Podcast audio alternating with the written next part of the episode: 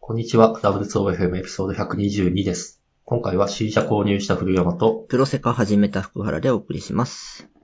このポッドキャストでは、ハッシュタグ W2OFM でご意見ご感想を募集しています。いただいたフィードバックでポッドキャストをより良いものにしていけますので、ぜひよろしくお願いします。よろしくお願いします。はい、お願いします。というわけで、3対4だぜとかネタあるんですけど、 あえて自転車ネタでいきたいと思います。いいじゃないですか、お箱ですよ。はい、わあ テック業界でこの話できるのは結構俺だけじゃないかと。需要そっちのけで、ちょっと自転車の話をしたいなと思います。何かと言いますと、えっと、新しいロードバイク買いました。前に話してたやつ、イエス、そうです。えっと、トテックというメーカーのマドン SL6 というモデルを購入いたしました。うん十万。そうですね。まあ、定価で60万9400円でございます。はい。分かってますよ。 バカみたいに高いと言いたいのは分かってますよ。でもですね、ロードバイクの世界では、これは別にミドルグレードです。うん。で、やっぱインフレ、インフレが進んでんのかなえっと、今、もともと乗ってたバイクよりこれ重いんですよ。重い。うん。もともと乗ってたバイクは、まあ、もうちょい出してますけど、ハイエンドだったんですよ、フレームが。フレームのパーツも。なるほど。はい。でも多分インフレが進んだ結果、この値段でも、まあミドルグレードになってきましたと。あ、前回のも同じくらいの値段だったんです。まあ、うーん、 同じって言うとちょっと語弊があるけど、あの頃は本当狂ってた から。まあもうちょい出してるけど、そうですね、大な体るほど価格帯的には同じ。そもそも、スペックの上限が上がって金額も若干上になった。ああ、それもあるかも。そうですね、それもあるかもです。うん。いや、むしろそれ、それが大きいかもですね。なるほど。ただ、ロードバイク的に軽さっていうのは絶対的な正義なんで、うんうん。そこが下がってるのは、まあ割とふむふむっていう感じですね。はい。はい。というわけで、えっと、皆さんを置いてけぼりにして話をしたいと思うんですけど、 まずですね、私、通勤が運動だったんですよね。うん。うん。通勤時に、まあ片道、片道だけ乗るんですけど、えっと、それで50キロ走ってだいたい1500キロカロリーくらい燃えると。片道だけなんですかうん。帰りは、あの、リンコ、えっと、袋に詰めて電車に乗っけて帰る。ええうん。まあ、暗い、暗い中、あんま走りたくないん ですよ、やっぱなりる。ほど。うん、怖い、怖いし。結構でかそうな印象なんですけど。あー、そこはですね、あの、我らがつくばエクスプレスが解決してくれてまして、ええあの、私、すん、えっと、なんですかね、我々の会社は秋葉原にあって、TX、つくばエクスプレス、TX は秋葉原始発なんですよね。うん。つまり、待つと、その自転車を置く場所が確保できるんですよ。なるほど。ぜ絶対確保できる。それがでかい。うんうんうんあの、でかいっていうのは否定しない です。あの、た、ちょっと周りのお客様にはだいぶご迷惑をかけてるかもですが、なすいるほどませんっていう。はい。いつも、電車の一番後部車両の端っこを確保してます。 じゃあ、あの自転車の人来なくなったねって言われてるかもしれ ません。ああ、かもしれないですね。うん、その可能性は大いにありますね。ちなみにですね、やっぱそこは人気の場所らしくて、およく他の自転車が止めたったりします。あー、なるほど。だから、あ、その時はちょっと、あと一本遅らせようみたいな。うんうんそうなんですよ。まあそういうこともあって、えっと、運動量激減してるんですけど、えっと、モチベーションが上がれば通勤じゃなくても乗るかもしれないと。うんうんということで、えっと、前回買ったモデルが2009年モデルだったんで、約13年か12年ぶりに購入しました。うん。素晴らしい。そうですね。そんくらい経てればもうちょっと買ってもいいでしょ という気持ちもありました。だいぶいいじゃないですか。うん。原そう価そう償そうそう却でも1年で、ね、5万。かなまあ、そんくらいならって感じですね。うん、そう。私の体に与える影響から考えれば全然ありな金額かなと。うんうんはい。で、あのですね、自転車の世界って、だいたい予約してからすぐ乗れるってないんですよ。うん。う自ーん。転車ってサイズがあって、私だと、とまあ、ダウンチューブの長さが58っていうやつなんですけど、ああ、同じフレームでもサイズ違いがあるってことですかそうです、そうです。だだから、例えば私の自転車は福原区には乗れないえええっと、ほんともう身長5センチ刻みくらいで変わってくるじゃないか。まあ身長だけじゃなくて手の長さとか足の長さとかでも変わってくるし。そうなんですね。僕の自転車の概念は椅子の高さくらいしか変わりませんでした。あ、全然、あの、あ、だからそれがプロショップで、ちゃんと自転車の専門店で買うののいいことでもあって、ええ各パーツをちゃんと調整してくれるんですよね。調整したり交換したり。なるほど。そのフレームの何段階目ですね、じゃなくて、腕まで何センチ伸ばしますね、みたいなことができる。そうそうそうそう。そうそうすごっ例えば私、結構肩幅が広いんですよ。で、私の肩幅でハンドルのサイズを決めると国内のサイズじゃないんですよ。ええでも、そそのハンドルに変えてくれるなるほど。そんなにカスタマイズ性があったとは。あ、 そうなんですよ。自転車って、あの、自分、自分が資本なんで、自分が最適なパワーを発揮できる、なんというか、構成にしないと価値がないんですよね。うん。深い。はい。すいません。置いてき、置いてきぼりにしてすいません。知らない世界そでうなんしですよ。そうなんですよ。というわけで、その自分に合ったものを、あ、だからな、なんだろうな。えっ、と、例えば車のプリウス、 だからプリウスしかないけれど、自転車でこのモデルっつっても、もうめちゃくちゃバリエーションがあるんで、た。うん。それが、なんだろうな、手元に、日本にあるとは限らないですね。なるほど。あと、そもそもなんか、あの、予約してから生産みたいなこともあるし。おー完全受注生産。ですね。でも、なぜか、たまたま私のサイズが国内にあったと。 ラッキー。ラッキーっすよ。めちゃくちゃラッキーっすよ。で、予約してから2週間で、なんか、ちょっぱいで納車されました。いや、いいですね。2週間はワクワクして待ってますね。そうですね。ちょっと夢、夢見心地でしたね。うん。で、ですよ。まあ、届いて、 まあ、梅雨のど真ん中に届いたん で、大して届いてはいないんですけど、うん。あの、私よく雨の中走ってたんですよ、 実は。通勤だと雨もありますよね。ありますね。通勤の時間しか降ってねえみたいな。そういうこともあったりするんですけど、さすがに新車は雨の中乗りたくはないと。いうことで、はい、晴れ間を待ってるんですが、うん、だいぶやっぱいろいろ変わってますね。ええはい。あの、まず自転車ってリムを挟むリムブレーキが主流だったんですけど、それがディスクブレーキに変わりました。うーん。ちょっとリムからお願いします。リムって、えっと、えっと、自転車のタイヤ、タイヤわかりますね、ゴムのところ。はい。で、その一個内側のスポークがくっついている鉄のスポーク。円。あ、そ、そっ か。じゃあ、えタイヤが、タイヤがくっついている金属の、はいはい。金属の丸。ああ、ブレーキ。確かにあの金属のとこに当てるゴムありますね。そうそうそうそうそう。あれか。あれがメジャーなんですよ。で、まあ、マウンテンバイクとかかなはディスクブレーキだったりするんですけど、大体の自転車はママチャリも含めてリムブレーキ。ディスクブレーキは。はい。それがディスクブレーキになりまして、これが、えっ、と、 どう説明したらいいんだろう。えー、車、車軸、車軸ってあるじゃないですか。その、シャージ。車輪が回転する中心。なるほど。はい。中心のちょっと外側に金属の板がくっついてるんですよ。板。うん。もうこれは板というしかない。 多分、あの、私が共有してるマドンのページを見るとわかるかなと思うんですけど、その車軸からちょっと外れたところにある金属の板を挟むっていう仕組みがディスクブレーキ。おうー。ん、何がいいって、あの、天気の雨の影響を受けづらい。なるほど。確かにう金、んんでもどっちも金属を挟んでるんですよね。だけど、えっと、リムブレーキはより地面に近いところを通ってくるんで、おー。なんですか、なる水滴とかくっつきやすい。なるほど。うん。まああ、どういう理屈かはちょっと私もよくわかってないんですけど、こっちの方がストッピングパワーがでかくなるらしいです。まあでも要すそるにうなんかよく聞く。そうっすよね。回転の中の方で止めるのと外の方で止めるのではエネルギーが違いそうう。ん。そうなんですよ。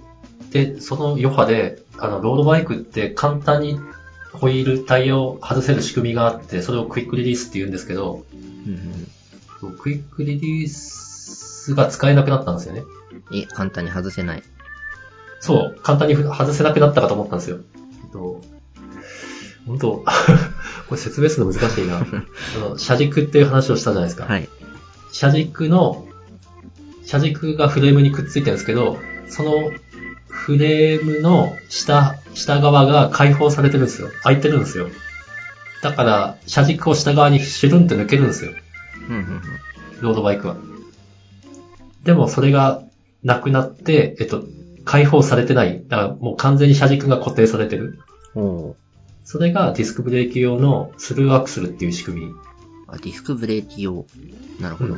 そうそう。なんか、そのストッピングパワーが強くなった結果、クイックリリースだと、その、ストッピングパワーをちゃんと受け止めきれない。なんかちょっとブレるらしいんですね。うんうんで、スルーアクスルつなになって、これはもう下側に抜けようがないんで、もっと安定してますと。うん。なるほど。はい。で、一回だけお店で、いや、これめんどくさくなったなと思って外させてもらったんですけど、 めっちゃめっちゃ楽でした。 変わらない。えーうん、クイックじゃないのに。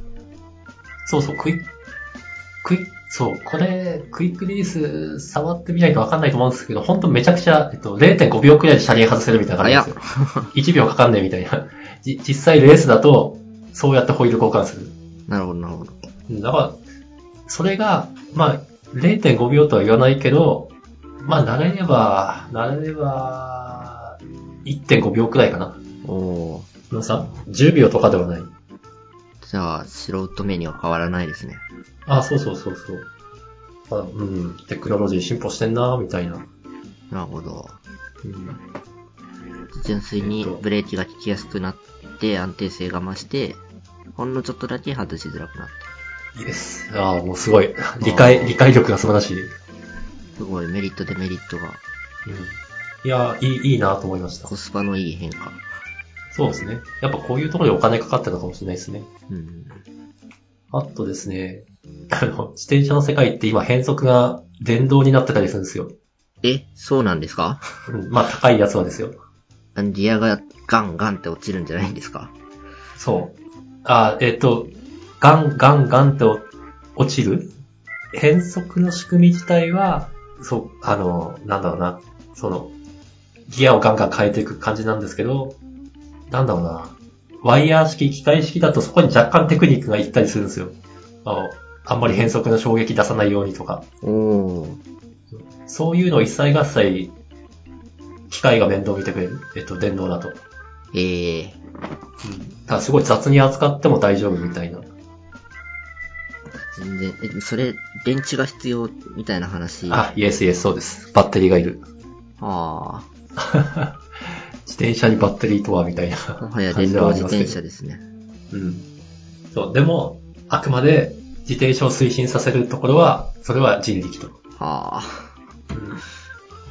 そうなんですよ。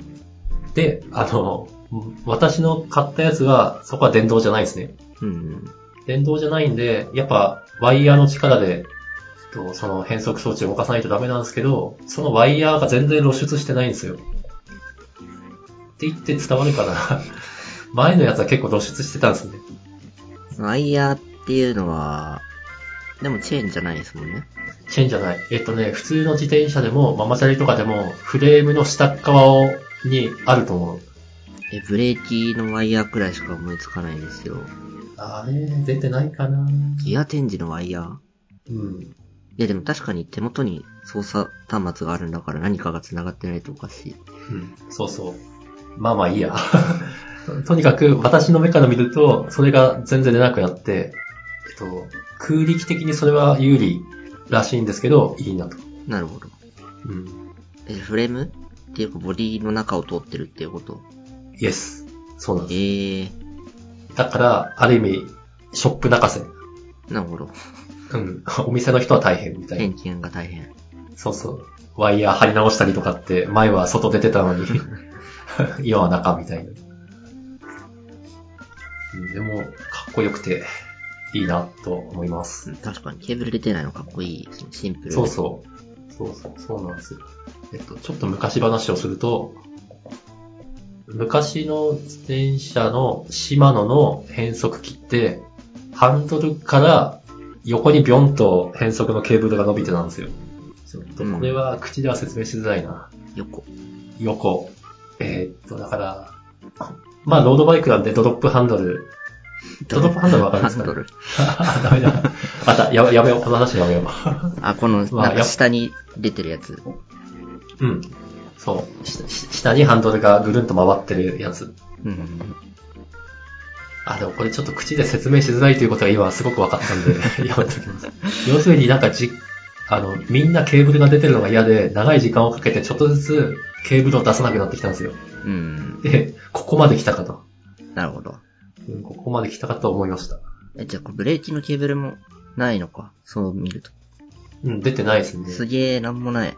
うん、そうなんですよ。これ、そう、電動だったらわからんでもないけど、機械式でもこうなんだっていう。はあ。はい、進んでます。やべえ、もうこんなトークで 20分近く喋ってる。いいんじゃないですか。はいこのくらい、このくらいで。サブまあ、そカんルですな、かそら。んなこと、はい、そんなこと言いつつ、梅雨で全然乗ってないんで、あの、乗り込んだらまた、あの、 視聴者置いてきぼりのトークをしたいなと思います。夏、夏は結構いい印象がありますね。風がいい受ですね、いけれいて。ですね。なんかうん。夏最高っすよ。いや、ちょっと、この話を聞いてて、うん。コンテキストの共有うん。ああ、そうね。同じま概念を単語で説明できる便利さを感じました。確かに。いっぱいいったね。リムブレーキ、リスクブレーキ、クイックリリースする、アクスル、いや、ちょっとあれですドロップハンドね。ル。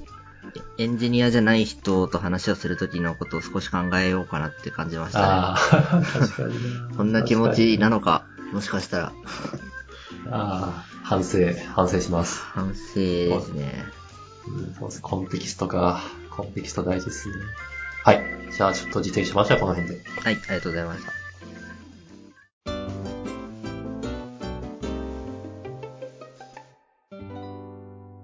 では僕からは、ほい。これつまったかって感じなんですけど、新しいソシャゲをやってます。 そんなこと思ってないよ。まあ、ソシャゲっていうか僕としては音ゲーのつもりでやってますが、プロジェクト世界カラフルステージっていうやつ、 うん、ご存知で。えっ、と、名前は知っていうる。ん、結構有名ですね。うん。これセガが出してるやつで、初音ミクの音ゲーですね。ほで、初音ミクの音ゲーっていうと、アーケードとか PSP で出てたやつがあるんですけど、あれとは全く違くて、う。ほう。チューニズムってのは知ってますか中ニズムって言ったはい。それは中二病的な中二うーん、ちょっと由来はわかりませんが。あ、要するに分かってないです。は。い。これチューニズムっていう音ゲー、アーケードゲームがゲーセンにあるんですね。なるほど。それとほぼ操作が同じ。うこれもまあセガが出してるアーケードなので、そこから持ってきてるものですね。ん。なるほど。 はい。ね、久々にスマホ音ゲーやったんですけど、めっちゃ楽しいですね。あの、電車1時間半あってやることないなって探してたんですけど、なるほ一瞬で着きました。目的地までど。。ああ、いいっすね。まあ、旗から見たらめちゃくちゃ指を動かしてるやべえ人なんですけど、まあいい、いいですね。どんなゲームなんだろう。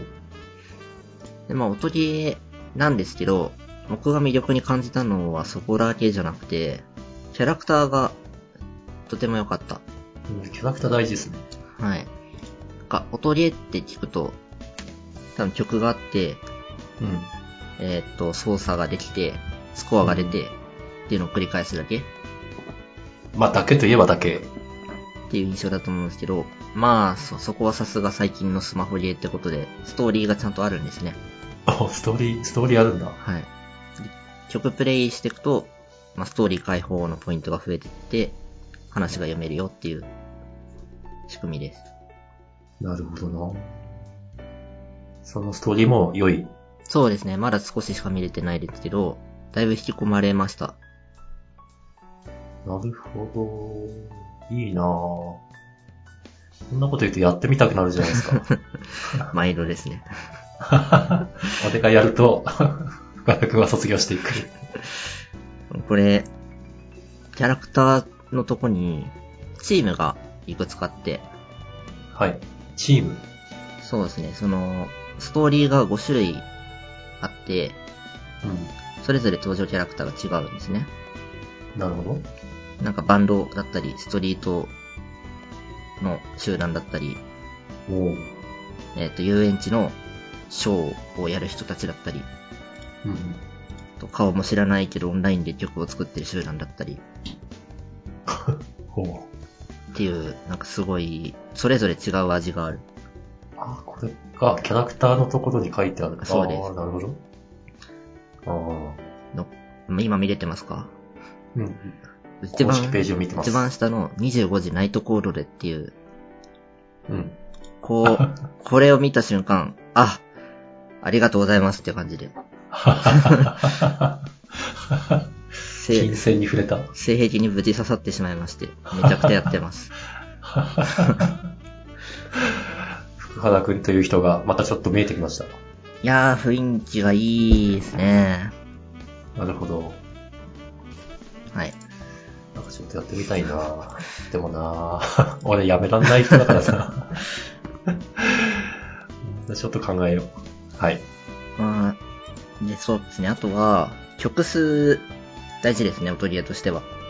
なるほど。で、これは結構そこそこあります。もちろんスポットはどのくらいうーん。3日間、電車の中3時間うん。やってますけど、終わ遊びきれてないくらい。あ、むちゃくちゃいっぱいある。本当だ。なんだこれは。もちろん最初から全開放じゃないんですけど、うん。まあ普通にストーリー見てければ、それなりの頻度で開放できますね。しかもなんか音源が2つ入ってるし。あ、そうなんですよ。そこもちょっと魅力のところで、大体の曲は、えー、YouTube とかニコニコに投稿された、普通の初音ミクとか、ボーカロイドが歌ってるのがオリジナル曲なんですけど、はい。えーっと、そそのキャラクターの声優さんが歌ってるバージョンも結構あって、ー素晴らしい。これはいいですね。MV もそのキャラたちで作られてるものもあります。あー。やべえ、やりたくなってくる。これが良くて、やっぱチームによって MV の雰囲気がめちゃくちゃ違うんですよ。 なるほど。 25時ナイトコードでのキャラたちはそんなにアクティブじゃないんですよね。まあそんなイメージですね。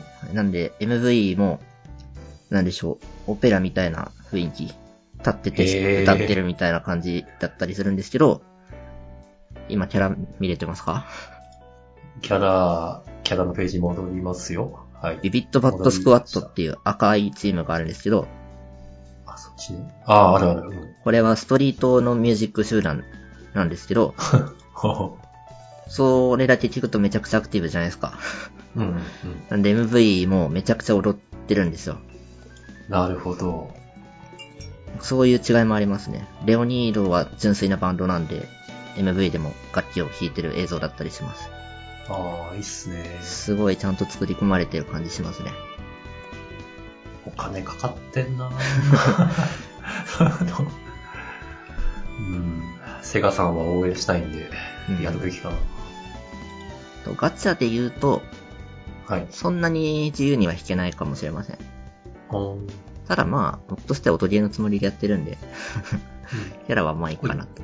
ガチャでキャラを引くです。